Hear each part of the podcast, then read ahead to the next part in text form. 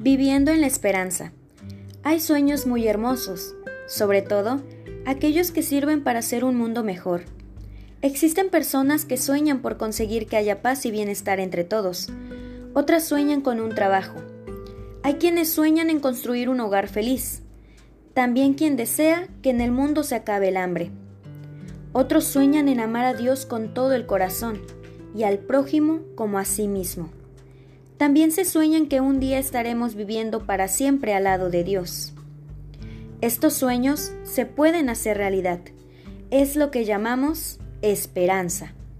Los cristianos tenemos la esperanza de que un día viviremos al lado de Jesús.